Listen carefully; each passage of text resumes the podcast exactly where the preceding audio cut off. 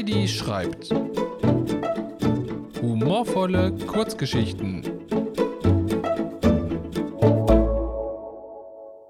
Lampenfieber. Deine Verpackung ist ganz klamm, bemerkte das Leuchtmittel Schorsch. So kauft dich keiner. Ich fühle mich auch gar nicht gut, entgegnete Luise. Gestern hat mich ein Kunde aus dem Regal genommen und vor der Kasse in den Getränkekühlschrank gestellt. Dort habe ich mich wohl verkühlt. Du Arme, das tut mir leid. Wat sagst du? fragte die Lampe schlotternd. Entschuldige bitte, fuhr sie fort. Erst hättest du auf mir Spiegeleier braten können, und jetzt klappern meine Einzelteile wie Espenlaub. Schorsch hüpfte näher an sie ran. Darf ich dir Gesellschaft leisten? flüsterte er durch einen kleinen Spalt ihres Kartons.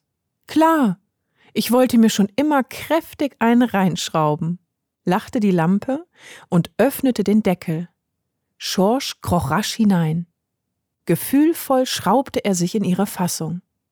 Und nun? wollte er nervös wissen. Luise lächelte und es machte Klick. Aus dem Sichtfenster der Verpackung schien ein atemberaubendes Licht.